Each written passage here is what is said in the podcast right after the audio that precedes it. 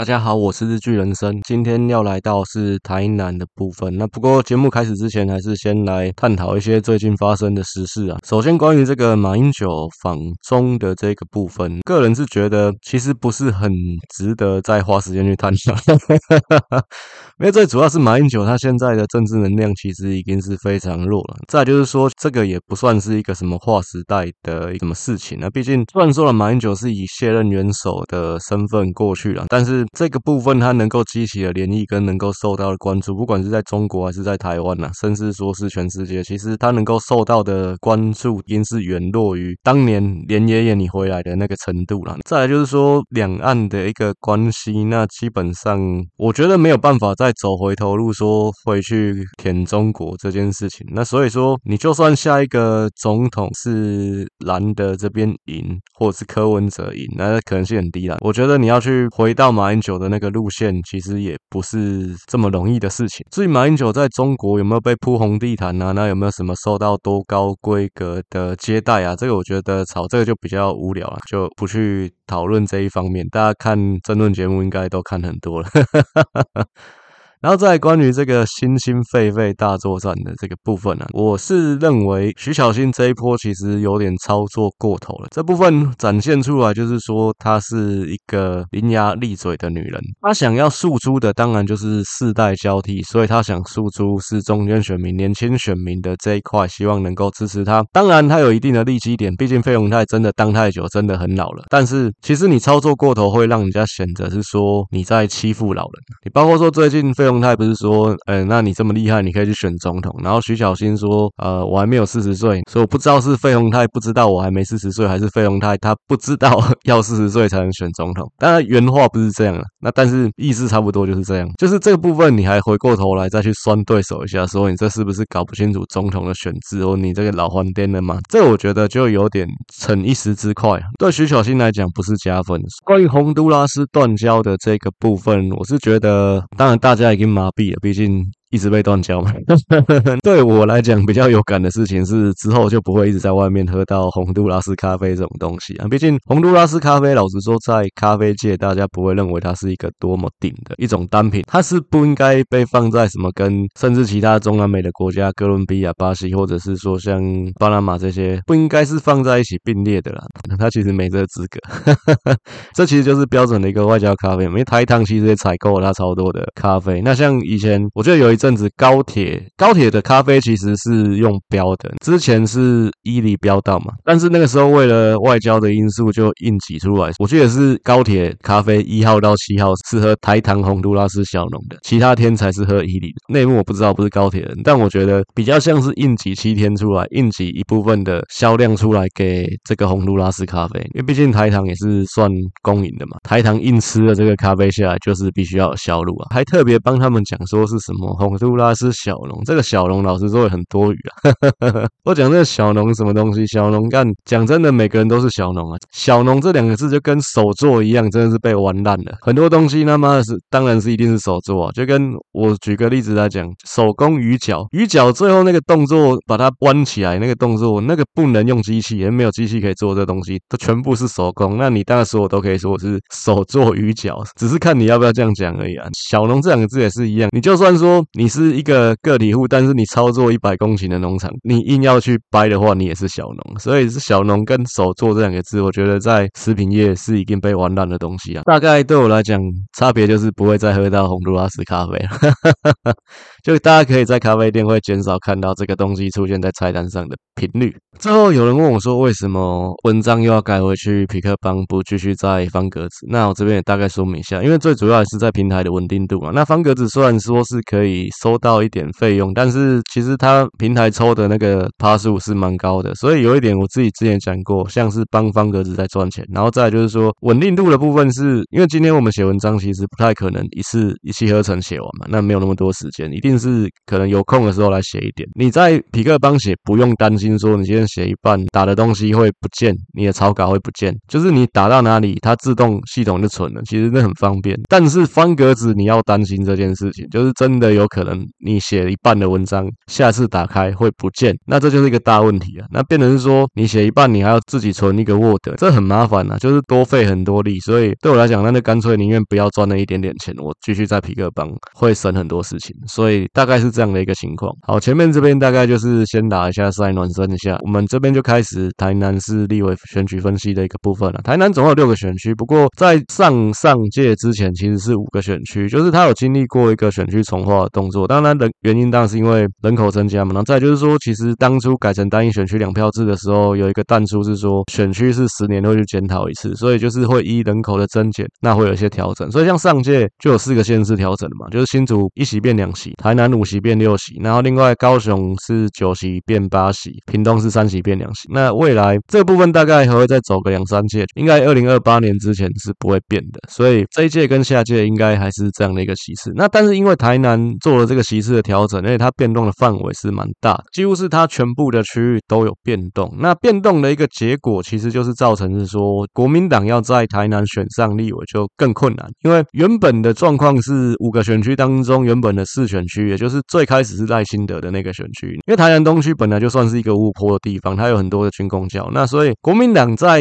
这个区域是有能力一搏的。那像最开始的两次选举，二零零八、二零一二，其实国民民党在这边也没有输很多。如果说哪一次风向变了，像可能变成比较有利蓝营的，其实国民党要在这一期拿下来不是没有可能。那但是你现在这个调整变成是说，六个席次里面全部都是民进党基本盘都领先十趴以上，那所以说这样的情况，国民党要赢就更困难，因为他这个调整是东区被差一半嘛，然后在原本这个区域又拿了一个深绿的中西区进来，东区的一部分拨到跟仁德、关庙、归仁、龙崎这这些地方在一起。那但是其实这几个乡镇除了龙崎之外都还蛮绿，但龙崎人口很少，所以这部分变成是说，那后来新的这个选区其实全部基本盘都有一定的差距。所以这样的一个调整结果，当然就是国民党更难在台南选赢。当然会有这样的结果，也是因为毕竟中央跟台南地方都是民进党执政，所以这个选区的调整版本当然会是走向有利民进党的方向。那这也是无可厚非啦。这部分就是你要怪你自己，现在不是执政党。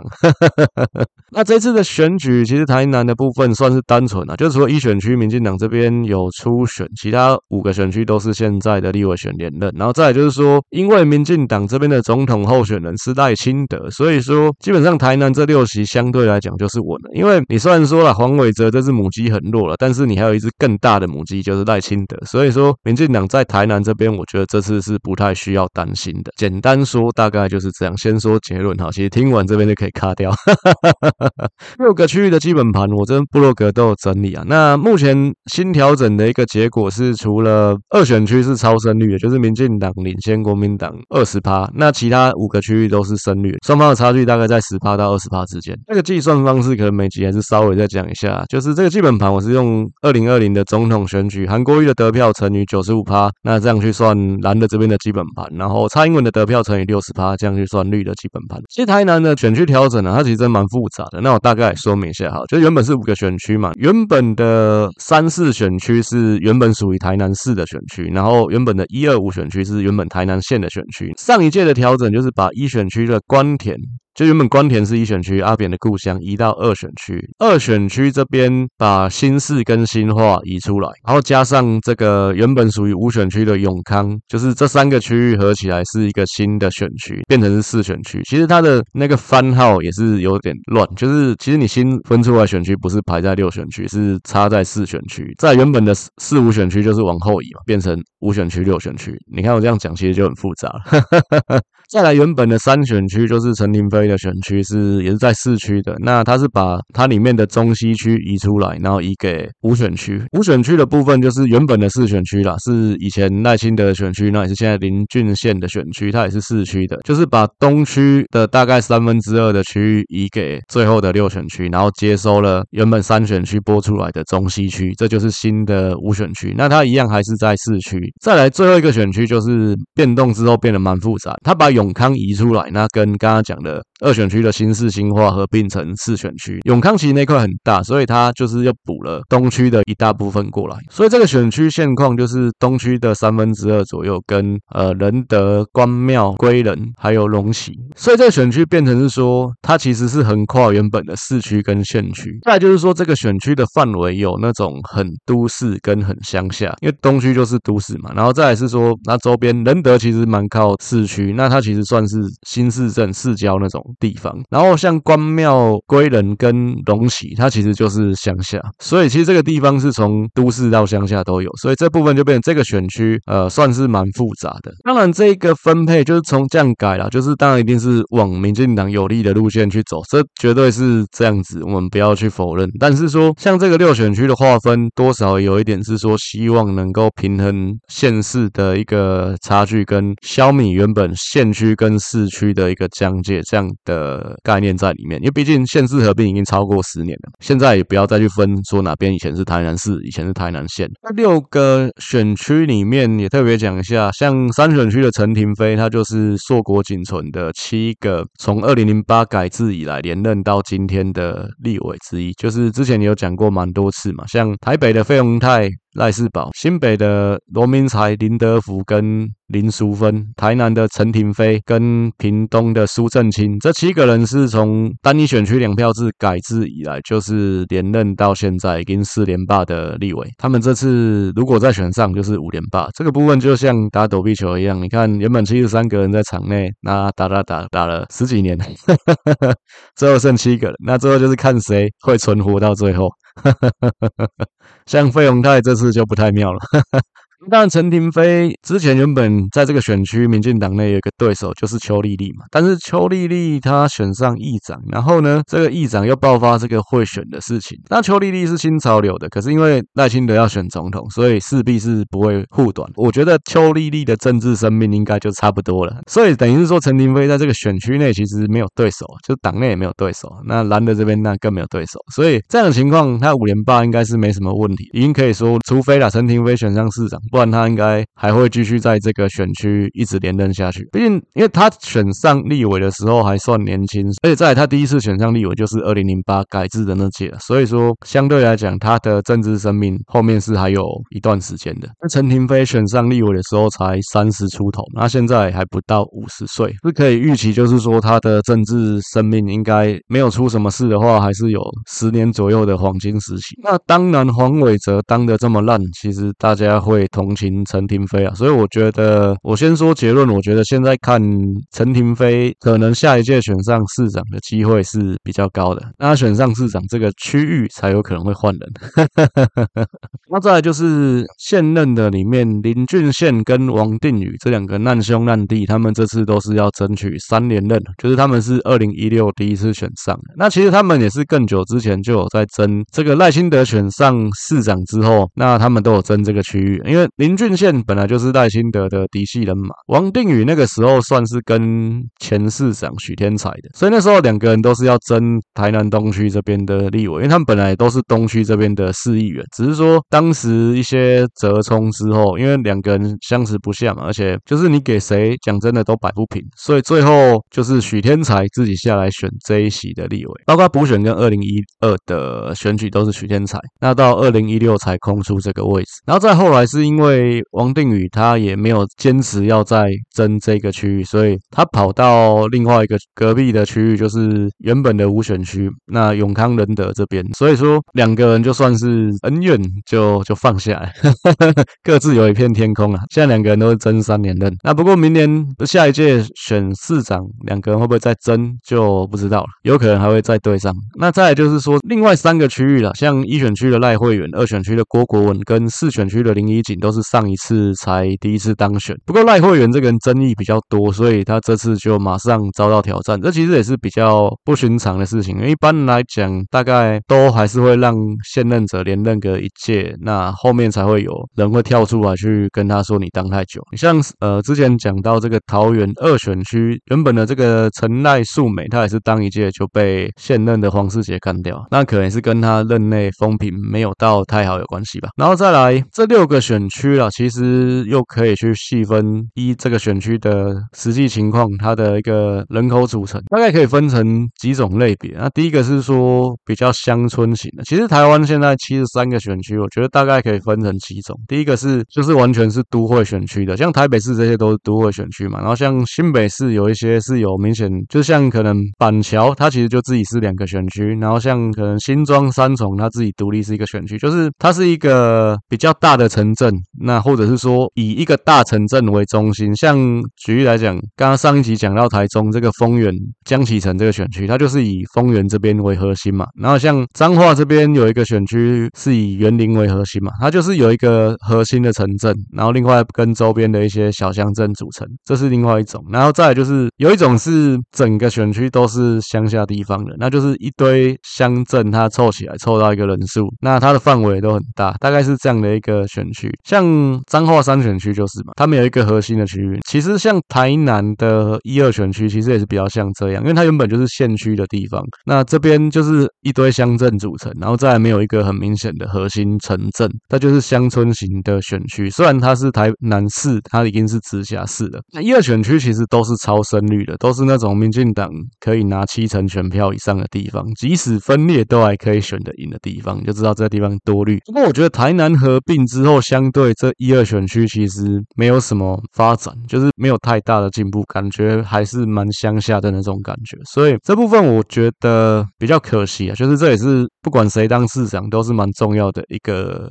课题。还有就是说有一句俗话说“慈母多败儿”，就是说这个妈妈对儿子太好的话，这儿子可能就是一个撩妹阿 Gay。其实这个地方也有点像，就是民进党这边推西瓜都会上啊，那变成是说这个地方的立委感觉素质也没有到很好，像赖慧媛、像郭国文，我觉得他们都不是很优秀的那种从政人才。所以说，民进党这边在台南真的有点过太爽了。但是我觉得，如果持续还是这种推西瓜出来也能上的心态在选举，甚至我们今天民进党两组人出来都选得赢你国民党这种心态的话，我觉得是很危险。因为现在其实讲真的，第一个中间选民、年轻选民的意识抬头，那他们参与政治的意愿也比较高。那你今天如果还是过去的心态在选举，觉得都不会流动的话，那我觉得这很危险，就是很可能会翻船的。而且现在这个政治的风向其实变化又很快，可能一次选举中间隔个一年两年，其实完全是不同的风景。所以我觉得这部分呢、啊，真的民进党是需要当 心的地方。那再来就是说，像三选区跟五选区是本来就是城市的地方，那就是都会型的选区。它其实你看也没有几个行政区，它的选区范围比较小。那因为人口比较集中嘛，所以它就是都会型的选区。然后再来，它就是算是新市镇，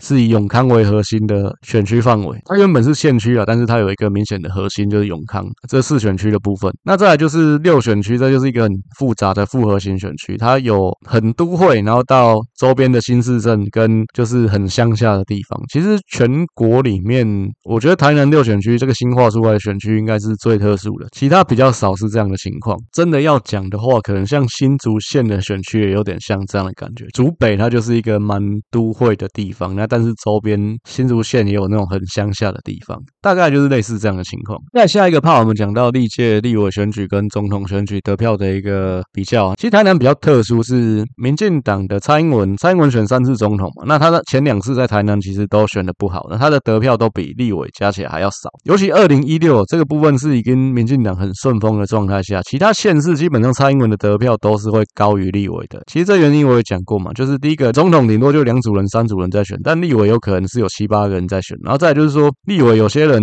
你像那种四个月内刚搬家的，他虽然有资格投总统票，但是他没有资格投立委票嘛。然后还有就是说原住民的部分，各选区的原住民会扣掉，所以本来一个区域里面可以投立委的票就是比总统还要少。但是在台南这边，蔡英文的票都是比立委加起来还要少，所以这部分就代表是说蔡英文他不是很受到台南人肯定的一个民进党总统候选人。那毕竟蔡英文他本身的一个调性，他本来就是那跟那种比较草根性强的南部这边民进党的支持者其实是有点格格不入的，所以当然他没有办法受到认同。我觉得这也是一个蛮合理的现象。那只是说上一届，因为毕竟对手是韩国瑜这种咖，然后再就是说上次芒果干的 卖得很好，所以上次南部的票才有真正吹出来了。不然我之前也讲过，我觉得很难想象说一个台语都讲不好的人可以成为民进党的总统候选人。那这是一个我觉得过去没有办法想象的一件事。那当然，蔡英文我觉得他自己也是很努力在改变自己啊，就有一些那种选举的场合，他也会用那种比较煽动性的言辞。但是我觉得这个风格就跟他本身是不太搭的，所以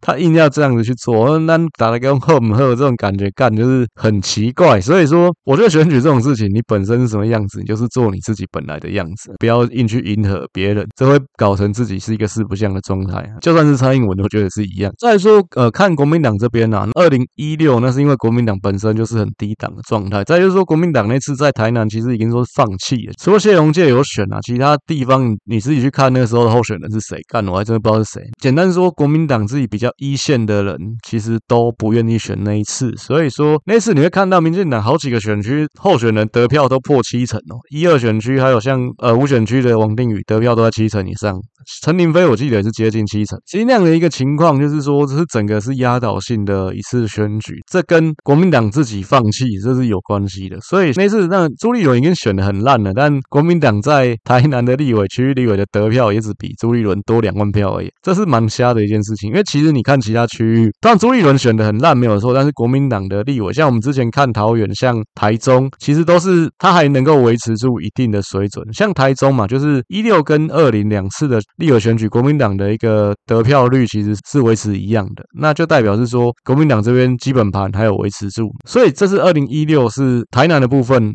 蓝的这边我觉得可以不用看二零一六，但是你看二零一二跟二零二零两次的票非常非常的接近，都是大概四十万左右，一样这个表格可以来我的部落格看了，像二零零八其实国民党有三十八万票，那那次是投票率比较低的。情况，所以国民党基本上在台南，我觉得他的底气大概就是有四十万票，然后大概至少三十。五趴这样的一个得票率，国民党如果要期待可以在台南拿下立委，我觉得比较可行的道路还是先想办法把市长拿下来。哎，其实市长不是不可能，像这次黄伟哲也没几万票，这是蛮陡的。假设说啊，真的把市长宝座干下来，然后你下一次再去检讨这个立委选区，如果说台南的人口变少了，又变回五席了，那你那时候再去调整，哎，其实就有机会可以让国民党有机会在某个区域，就是他的票源集中在某区域，就有机会可以赢下来。这这。可能是国民党要在台南选上立委，我觉得最快速的道路，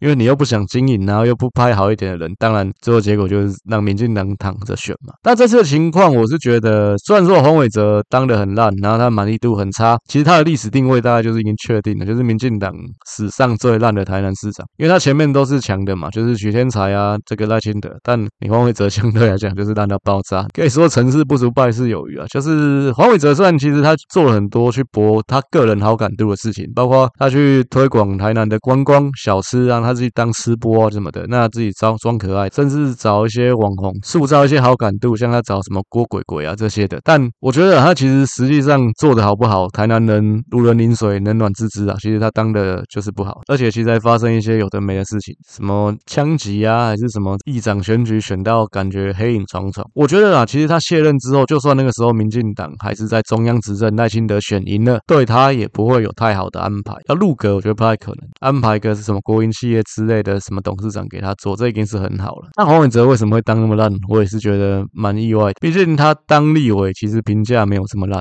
哦，而且之前这。上一集讲黄国书这个县民的事情，哎，其实也有人讲黄伟哲是县民啊。那只是上一次在市长提名的时候，这个争议出来，其实陈亭妃也是要咬这点去吵。那只是蔡英文算是处理的蛮果断的，就是马上说我们这边直辖市都用征召的，在选连任的基本上就是会让他选，不会有初选。所以最后就是叫陈亭妃你不要吵了，赶快把这件事情就此打住。但黄伟哲这个部分还是有一些争议，所以有可能他真的选上熊，呃，当完这。八年市长不会有职务上的安排，这也不是不可能的。不过啦，民进党不用担心说黄伟哲是一个票房毒药还是怎样，因为其实你到时候选举立委候选人就是挂跟赖清德的扛棒就好了。那黄伟哲没有戏份是没有关系的。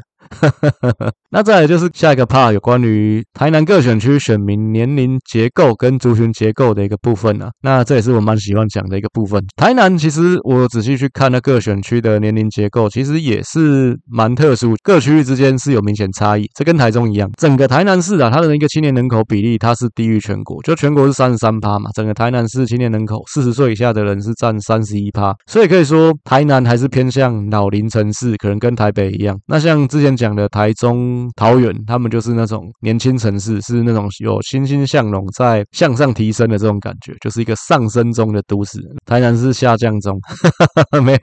这讲得罪台南人。台南人是很团结，很可怕。我刚刚讲台南六个选区，这一样在我的部落格都可以看得到整理的表格。基本上三选区跟四选区，三选区就是现在陈亭妃的选区嘛，是安南区跟北区。四选区是就是永康、新市、新化这个区域，他们的青年人口占比是比比全国高的。三选区这边是三十四趴，四选区是三十五趴。这边青年人口比较多的原因，当然也是因为这两个区域相对来讲是比较多新的建案，那也比较能够吸引年轻人口。而且像台南这边就有南科嘛，就是南科的青年人口在这边自产，所以说这两个区域相对来讲是比较年轻的。那像永康其实它就是一个新市镇，以前台南还没合并的时候，那像台南市区，那基本上可能也是跟台北市或像台中市一样就住满了，所以说人口会往外面的一个新市镇扩张。那像永康仁德就是台南这边的新市镇，那地位大概就跟台中上一集讲到的大理太平是一样的。其实永康其实又刚好是在新市的旁边嘛，新市就是南科的所在，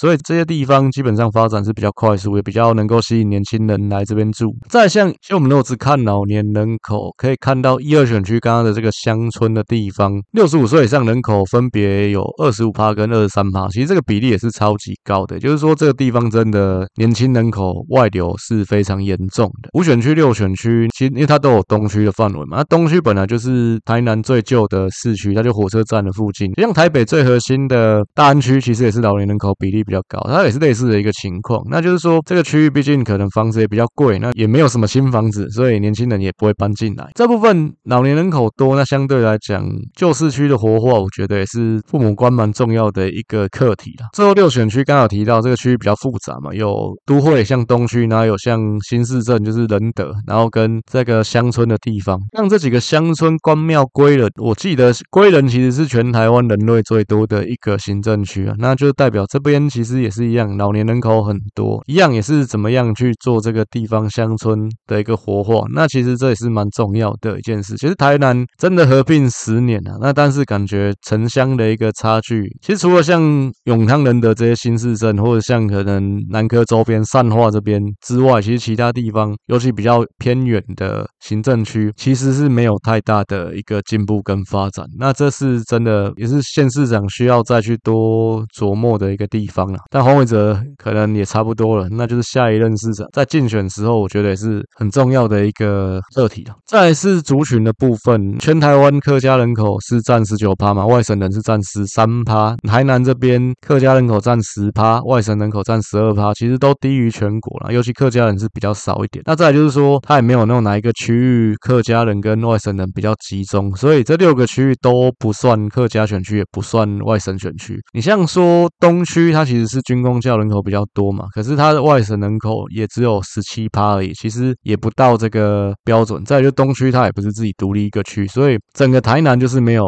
客家外省，没有这样的一个选区形态。那再来就是有关交通、教育、零售通路这方面的一个讨论啊，因为台南有一个机场。哎，台南机场蛮特别，稍微讲一下，台南机场有那个直飞大阪的航线，是疫情之前啊，现在应该是停飞了，一个礼拜有两班华航飞大阪的。那我觉得这跟台南还有京都是姐妹市的关系，不知道有没有关系？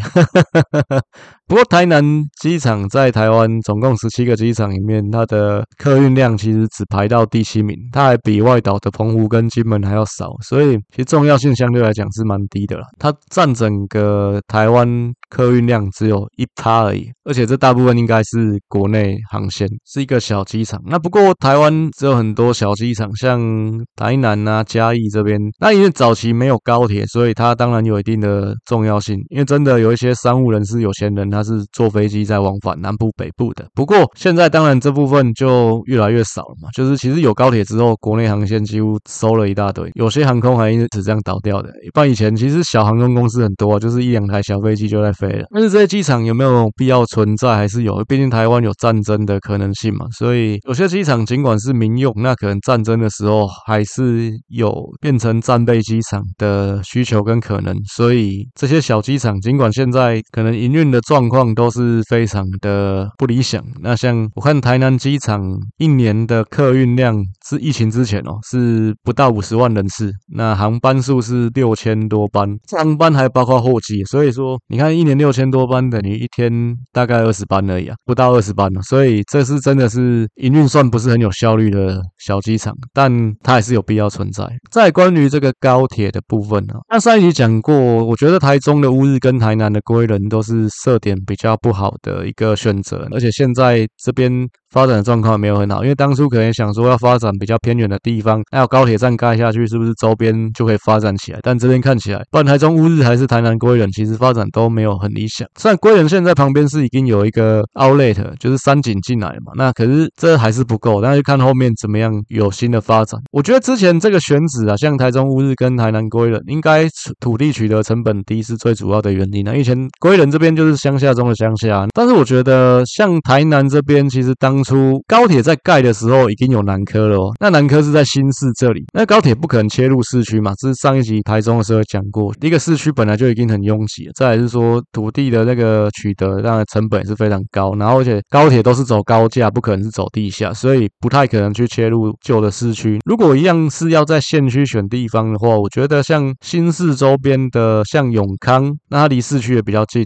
然后再来就是或者是善化，其实这都是比较好的选择，因为而且善化其实它还是整。个台南就是整个大台南的心脏，就是你去看台南市地图，善化其实就是在最地理中心的位置，但是他就选择了归仁，而且归仁是已经是整个台南的很南边了，比较北台南的地方要过来就比较远。这选择应该还是在于说土地取得成本的问题了。这还是关于这个国立大学的部分啊。台南有三个国立大学，那最具代表性的当然就是成大，成大是位于五选区的嘛，也就是东区的这部分。其实成大离火车站非常近，你从火车站后站出来就是成大的某一个校区了。再来就是说，另外两个，一个是南艺大，南艺大在官田阿扁的故乡，那还有一个是台南大学，它在北区。这台南大学稍微讲一下，就是台南大学是以前的台南师院改的嘛。其实像后来师院全部都升级成教育大学，像新竹教育大学竹师改的，然后台中教育大学中师改的。这个南师为什么没有叫做台南教育大学？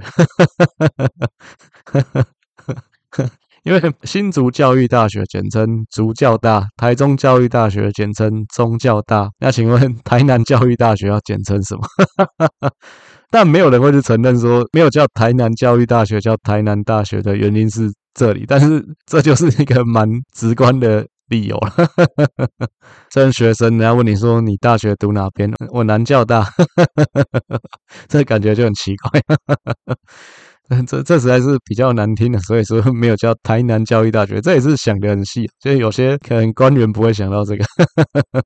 那再来就是好事多的部分，其实台南有一间好事多，那是位在北区，它也是比较早期就开了。然后再来，如果是看大卖场的密度的话，可能是永康这边比较多，因为你看四选区其实就有两间家乐福跟一间爱买，这大概也是台南六个区里面比例最高的。那这六个区至少都有一间以上的大卖场啊，像比较乡村的一选区有一间家乐福，二选区有一间大润发嘛。另外就是关于这个便利商店的部分。因为之前讲过，就是说，其实台湾南部它便利商店的密度会比北部要来明显来的低。那原因是因为北漂的关系，因为南部很多涉及的人口它不住在南部，所以整个台南市虽然它是直辖市，它是都会，但是它其实所有的区域只有四选区，就是永康这周边，它的便利商店密度是高于全国的。其他甚至连东区这边便利商店的密度都比全国要来的低，而且甚至像一选区这个部分。是真的蛮乡下，就是它便利商店密度是全国倒数第三名的，它只比金门还有的彰化三选区来的高而已。所以说，其实我是觉得，像不管从刚刚的这个年龄结构，还是说像甚至你去看便利商店的密度，台南县市虽然已经合并超过十年，二零一零年开始并嘛，已经十三年了，但台南乡村的地方还是蛮偏乡的，而且区域内也没有一个核心发展的城镇，尤其北台南这边呢、啊，是真的比较没有发展怎么样去做到平衡整个台南的城乡发展？那我觉得这是一个台南父母官很重要的课题啊。尤其你看整个台南市的疆域，它其实是很完整，它其实就是一个偏向圆形的一个状态，而且它也没有那种比较偏山区的一个地带，大多数地方是在平地嘛。基本上我是觉得治理的难度应该相对来讲是低的啦。部分为什么一直没有办法有显著的进展？我觉得这也是蛮值得检讨。那是不是说民进党在那边过太爽，那没有遭遇强大的竞争，所以有些部分躺着做就好？这部分目前是没有深入去探讨它了。但是我觉得多少可能有这样的可能性存在。毕竟有竞争才有进步嘛。民主时代就是这样子。如果说你这次做不好，下一次就换人，当然大家还是会努力去做。最后一个怕就是关于这边，我最后一一样有一个表格是整理过去世界选举蓝绿双方候选人的一个得票跟中间选票的流向。不过也特别讲一下，因为这个选区是上一届才开始调整的，因为我的基本盘又是用二零二零的总统大选去看的。那所以在之前前面三届，因为选区已经整个调整过了，所以前面三届就不会有这个中间选票的流向占比的一个部分。我们能看的就是二零二零。那二零二零三选区，像这个国民党的童小云啊，他是里长，他连市议员都不是，去越级挑战陈亭妃。那当然他的得票其实是国民党这边去选到破盘的状况，所以三选区这边也没有中间选票的一个数据可以看。因为之前讲过，如果有一方选到破盘，它的占比就是负的嘛，看这个就比较没有意义。这部分大家自己去看表格，我这边就是再分析一下目前各个选区选情的一个状况。一选区其实是比较复杂的，就是因为现在民进党这边有初选，那有人出来挑战赖慧媛，尽管赖慧媛才当第一任，那我觉得这部分最大的问题还是在赖慧媛自己有一些争议了。他的争议主要是在于是说，去年年中有通过一个医师法的修正案，这个修正案有几个附带决所以他就是在讲关于海外学历的牙医回来实习的部分。因为其实现在我简单讲一下，就是说海外回来的学历，当然像什么我们习惯称的坡坡这些的，他们是学历是被承认的，他们回来是一样要考国考没有错，然后再就是说他们也要去做实习，不过因为实习的名额比较少，可是这个名额比较少是相对的，就是因为太多人出去波兰那些或者是什么欧洲的地方去念牙一，所以导致说他们回来实习的名额不够，没有办法排到实习，可能排实习要排很久，甚至有说要排到十年。可是这个原因是什么？是原因因是因为你们太多人跑去坡坡念牙医了，所以才造成实习名额不够。那本来这个实习的名额就是应该是保障本地的我们台湾自己医学系、牙医系的人啊，本来海外比较少就是正常的。你现在变成是，其实你去海外念牙医的每年的人数是跟台湾牙医系的收的人数是差不多的呢。其实我们的医学系跟牙医系是有总量管制的，我记得医学系好像一年就是一千个吧，牙医好像是五百个。就是说，像之前有新成立马街医学系嘛，但是它其实不是新增加名额，是有的医学系名额减少，那把名额拨给马街。其实台湾对于医生跟牙医这部分，他每年的收的医学系、牙医系的学生是总量管制的，那不像说可能法律系什么的，其实你要成立，基本上你一年多少法律系学生，可能教育部没有管得这么严，医科是有被管的，但你管你自己。本地的牙医系、医学系，可是你跑去国外念是没有在管的嘛，所以变成是说，你一年去海外念的人是跟你台湾是差不多的，而且你还去海外念的都是什么人啊？是你在台湾考不上医学系、考不上牙医系的人，或者说可能本来家里讲真的啊，就是父母辈就是医生是牙医的，你回来要接家业，然后你去海外念，这些人有些就是在台湾其实讲真的成绩是蛮差的，就是学测可能四五十分的那种，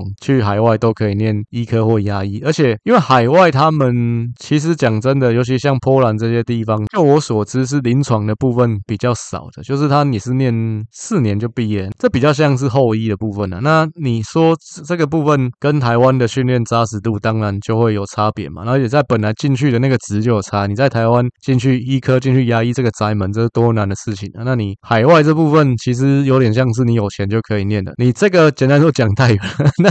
当然这个我是觉得也是站在一个小老百姓的立场是蛮不满的。那你今天是因为你们太多人跑去国外念，然后变成是说你这个实习名额不够，那你这个附带决议是要在台湾开后门再增加这个实习的名额。那你这实习的名额如果说海外这边增加，一定是排挤到你本地的嘛？这事情是好事情嘛？对于台湾人的医疗品质来讲，这当然是一个问题嘛。然后再就是说，这公平嘛？这其实蛮不公平。有人说你们这些人就是出国念，那现在吵着说他们要增加实习名额，因为他们要赶快实习完，赶快拿到资格，那可以接家业，可以赶快赚钱。简单说就这样嘛？因为刚好呢，赖慧媛的女儿就是在波兰念牙医。那这个部分当然啊，其实不是一个立委就可以决定这个事情，因为这个东西也是立法院三读通过，那代表其实也是超过一半的立委同意了嘛。只是说赖慧媛在这个过程当中，应该多少都是有肩负这个游说的角色嘛，这应该是一定有的。毕竟你女儿就是呃受益者嘛。这部分我觉得，但可能关注的人也许没有到真的非常多嘛。这可能跟你停电停水买不到鸡蛋这个比起来，相对来讲不是那么民生相关的事情。但是呢，我觉得这部分对国人的观感，尤其对年轻选民、中间选民的观感，其实很差的。那尤其是你执政党又带头去通过这个东西，讲白了就开后门。那这那对执政党是扣分的。那你赖慧媛又是刚好是受益者，所以等于是说，这个人的存在，这个立委的存在是帮执政党扣分的。当然，他现在的一个挑战者叫做郭增惠，他也是台南这边的关旅局长。那他辞掉了，那但是他就是咬着这一点在打。而且赖慧媛这个人，你去看他从政的轨迹，我是觉得其实他是有点投机的，就是他原本在党内的那个派系，他是属于郑国会，他之前当过议员，然后他也是。民进党的中评委之一。不过呢，在四五年前，就是那时候，民进党一样上一次选议长的时候，就有爆发那个郭信良他自己脱党嘛，而且他带了几个民进党的议员，然后还有就是跟国民党五党联盟这边五党团结联盟这边合作，最后郭郭信良干掉民进党的邱丽丽，然后拿到议长嘛。那其实这部分我之前也有讲过，因为原本台南的议长叫做赖美惠，不过他后来一八年的时候没有续任嘛。其实照理说，因为当时的副议长是郭信良。议长没有续任，各县市的惯例啊，通常是副议长下一次会出来变成选议长。但是民进党这边就是没有让郭信良选议长，而是另外党内假投票的时候，就是新潮流这边赢了嘛。就那时候变成是呃议长跟副议长的人选都是新潮流。那郭信良那时候北宋，所以他自己跑出来跟国民党这边合作，那还带了几个跟他比较亲近的民进党议员出来。呃，那个时候民进党中评会在讨论说这个部分郭信良是不是要开除党籍，因为郭信良本来。就是跟陈亭妃这边关系比较好的，比如说郑国会这边他们的立场当然是不要开除郭信良嘛，但是赖慧媛他也是一个中评委，那但是在这个时候他倒戈向新潮流那边了，那当然他的原因是因为这个新闻有报道过，就是说他希望取得当时已经选上市长的黄伟哲的支持，他要拼立委初选，他要干掉原本的叶宜津嘛，所以他在这个中评会上面他是站在跟新潮流比较一致的立场。那结果最后，郭信良就被开除了。但这部分就是惹毛了郑国会这边啊。那所以变成后来四年前的立委初选，其实四年前一选区也有初选，就叶金他也是当太久，所以当时不只是赖慧媛，那还有另外的赖清德时代的副市长叫颜纯佐，他有出来竞争。然后另外一个叫李退之，李退之刚好就是这次再出来挑战赖慧媛的郭增惠的先生。好，那他们当时四个人选，那当然赖慧媛比较占赢面啊。最后是赖。会员赢了，不过当时的这个初选呢，郑国会是没有力挺赖慧媛的。郑国会那个时候是抱持开放的态度，所以后来赖慧媛选上立委，其实也是变成是说比较靠向新潮流这边啊。那所以你现在去看赖慧媛的维基百科，他是新潮流的成员，但其实他原本不是新潮流。这一次的郭增惠，他其实是。跟赖清德比较亲近的，所以是说现在的一个状况变成是新潮流会不会挺赖慧媛，就是一个问题。那我觉得他这个人也是变来变去嘛，所以说真的是比较投机了。那当然被挑战也是刚好。其实讲到民进党的这个派系，其实蛮多人他比较会有一个误解，就是说这东西是很像帮派一样，那你加入了这个帮派，就是会有那个壁垒分明的感觉。但其实老实说，民进党内。的派系并不是那么的壁垒分明的。其实他简单说就是可能人际关系谁跟谁比较好，当然比较有那种壁垒性的那种感觉，还是新潮流系，就是会有一个小圈圈他们自己的那个感觉。但其他的派系像郑国会，它其实都是比较松散。那这东西我觉得也没有不好，其实有人的地方就有江湖嘛。那你想想看，你要在一个地方生存下去，本来就不是只靠一个人的力量，一定是要大家一起才有办法拿到比较多资源，才有办法生存下去嘛。这是从古代丛林法则就衍生出来的一个人类生存的守则。再来就是，其实本来就是有竞争才有进步嘛。所以这部分我是个人认为有派系不是不好的事情。但简单回到这个一选区，我是觉得以赖慧远的一个状况，他现在给人的观感，尤其中间选民、年轻选民这边其实不是很好的状态下面，我是觉得他初选输掉的可能性不低啦，他只是说比较担心他跟这个郭珍惠初选就杀到刀刀见骨，因为现在看起来多少有一点这样感觉，就是双方互咬一些有的没的比较负面的新闻啊，那这当然对民进党来说是比较不好的。这部分又是赖清德的本命区嘛，其实像郭珍惠是跟新潮流是跟赖清德比较亲近的，这部分怎么样去约束，可能就是赖清德的一个课题啊。那二选区的部分，郭国文，呃，我是觉得他就是躺着选的，虽然说国民党这边是已经确定。十之八九会跟无党籍的一个议员叫陈坤和合作，但不要忘了这个选区其实是全国最深绿的选区，呃，民进党基本盘领先国民党二十趴的地方。像二零一六黄伟哲在这边其实拿到七十六趴的选票，这是一个妈的超高的一个数据啊！七十六趴已经接近八成了，就是这已经有点像是外岛那个金门马祖那种倒过来的那个比例，就是要多夸张。当时国民党的提名人得票还不到两成哦，两个人得票数是差四倍的这个情况。像谢龙介也是说，这个地方就是绿到出汁的一个地方。其实谢龙介有来这个地方补选，跟郭国文选过一次啊，因为那时候韩流的关系，他自己也觉得可以捞到一席立委。结果诶，不好意思，去去思密达。但那是他很投机的一件事啊，因为毕竟他本来就不是这个区域。那请问，如果说那时候刚好被你赛到你补选选上，你会继续选这一区吗？可能不会，因为这个区域大选国民党还是一定输的。那只是说，这应该是谢龙介他人生最接近当选立委的一次了。那。后面有没有机会就不知道，所以我觉得郭国文他说他的选情是审慎乐观，我觉得这部分真的也是太客气了，就是根本就是躺着选了。再来关于一二选区讲完，可能稍微讲一下这个下一次市长选举的部分，因为其实其他几位比较资深的立委可能都会去投入这场战局，像陈廷飞，当然不用说他是现在最资深的台南立委嘛，然后另外王定宇他势必也是有瞄准这个位置，所以比较主要的两个竞争者应该就是陈廷飞跟王定宇。只是说另外一个林俊宪的部分，他有没有可能加入？我觉得这部分就是要看赖清德这次有没有选上总统。因为如果赖清德选上总统，林俊宪一定是会留在国会的啦。因为林俊宪他不只是赖清德的嫡系人马，他其实是嫡系中的嫡系啊。那不要忘了上一次赖清德跟蔡英文选总统初选，站在赖清德这边的人都没几个人，林俊宪是少数中的少数。像当时就只有林俊宪跟高嘉瑜是挺赖清德的嘛。还是那句话，林俊宪是赖清德的左右手，所以。他留在国会应该是比较正常的选择，基本上他也是要帮他的大老板赖清德在国会这边护航嘛。而且再来是说，你的大老板都选上总统，你要去抢这个台南市长也不好看。民进党这边自古以来都是有这种传统，像以前阿扁他选台北市长，那跟新潮流合作，他自己下面的子弟兵他就没有出来选议员，议员的部分就支持新潮流的。所以像新潮流这些什么段宜康、李正昌这些、李建昌这些人，他们当初也是因因为跟阿扁。这边利益交换，所以因为这样子在市议会冒出头，所以我觉得赖清德选上总统，林俊宪就不会来抢这个市长。但如果赖清德没有选上，我觉得林俊宪就会来抢这个市长，就可能是三个人大乱斗。所以这三个人这次立委选举势必都是会全力冲高选票的。那我个人来看，我是觉得陈亭妃机会会比较高啦，因为真的黄伟哲当太烂，尤其绿营的选民会对陈亭妃会有一些同情。国民党这边那除了二选区陈坤和这边是比较确定的，另外就昨天还前天，呃，有一个不分区立委陈以信，那也是以前马英九的人马，他有表态，他要选六选区的立委，他要挑战王定宇。其实这个之前这个区域洪秀柱上一次也有选，其实我自己是不太欣赏洪秀柱，他觉得这个人讲话蛮靠北，但是我觉得在国民党内，他是确实是一个巾帼不让须眉的女汉子，这一点还是要佩服他，他敢去选一个台南这样的地方，他带头去选。那当然目的当然也是希望能够拉起蓝宁这边的气势嘛。因为国民党这边很久没有大咖愿意去选台南这个地方，所以我觉得不管怎么说，那最后他也没有成功。但是我觉得他是这一点值得让人肯定跟钦佩。这次陈以信要来选这个区域，当然他瞄准的也是因为六选区是占了东区的一大部分，相对来讲